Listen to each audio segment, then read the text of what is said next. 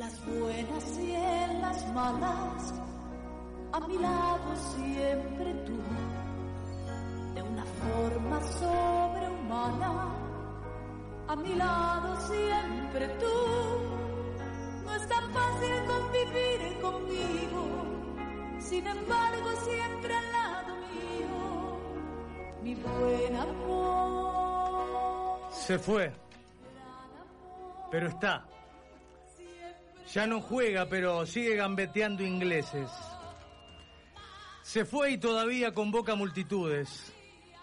La magia quedó suspendida en el recuerdo. Los trucos de Diego fueron tatuajes en todas las canchas.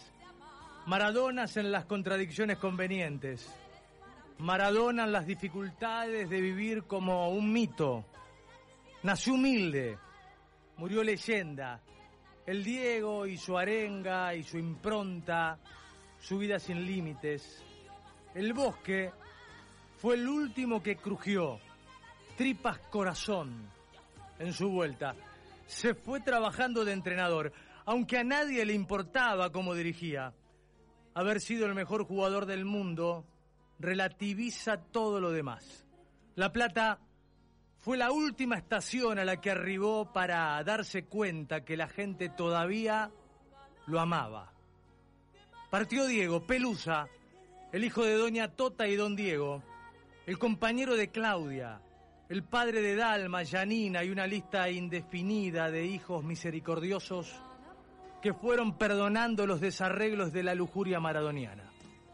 Partió Diego, ya se había reencontrado en cada estadio con los feligreses de su pueblo. Ya había resucitado entre los muertos. Ya había vuelto a pisar la gramilla, a estar cerca de la pelota, el único antídoto a los químicos que lo contaminaron sin tregua. Me resisto a recordarlo caminando lento, disimulando la renguera, tomado del brazo de cualquier custodio, balbuceando incoherencias. Quiero recordarlo pleno, dibujando eternidades, haciendo goles insuperables, dejando a mano a mano con la gloria, conquistando al mundo con los cordones desatados, los rulos al viento y su pecho inflado de gol. Doña Tota ya había preparado el mate.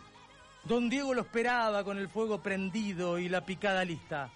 Emocionado, Diego lagrimeó dormido. Lo envolvió el sueño del recuerdo, respiró por última vez y partió al encuentro de sus viejos. Se fue el futbolista más emblemático de todos los tiempos. Dios Todopoderoso, aquí en la tierra como en el cielo.